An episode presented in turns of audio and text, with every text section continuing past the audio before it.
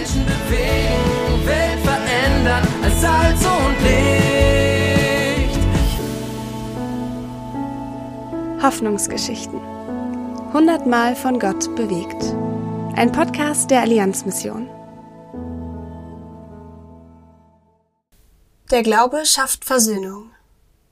Angelika und Andreas Totz berichten aus Brasilien.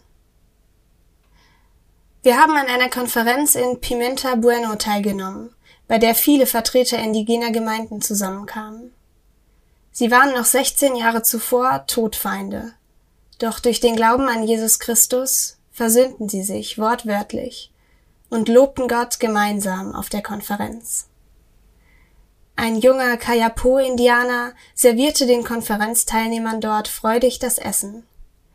Er und seine Frau ließen sich am letzten Tag des Events taufen.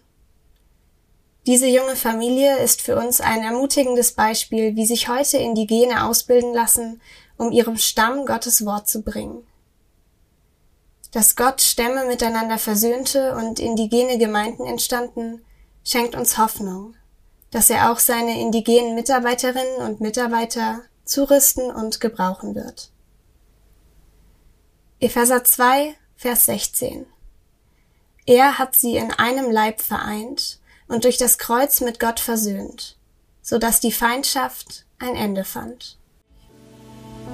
Lesen und ermöglichen Sie weitere Hoffnungsgeschichten unter allianzmission.de slash Hoffnungsgeschichten.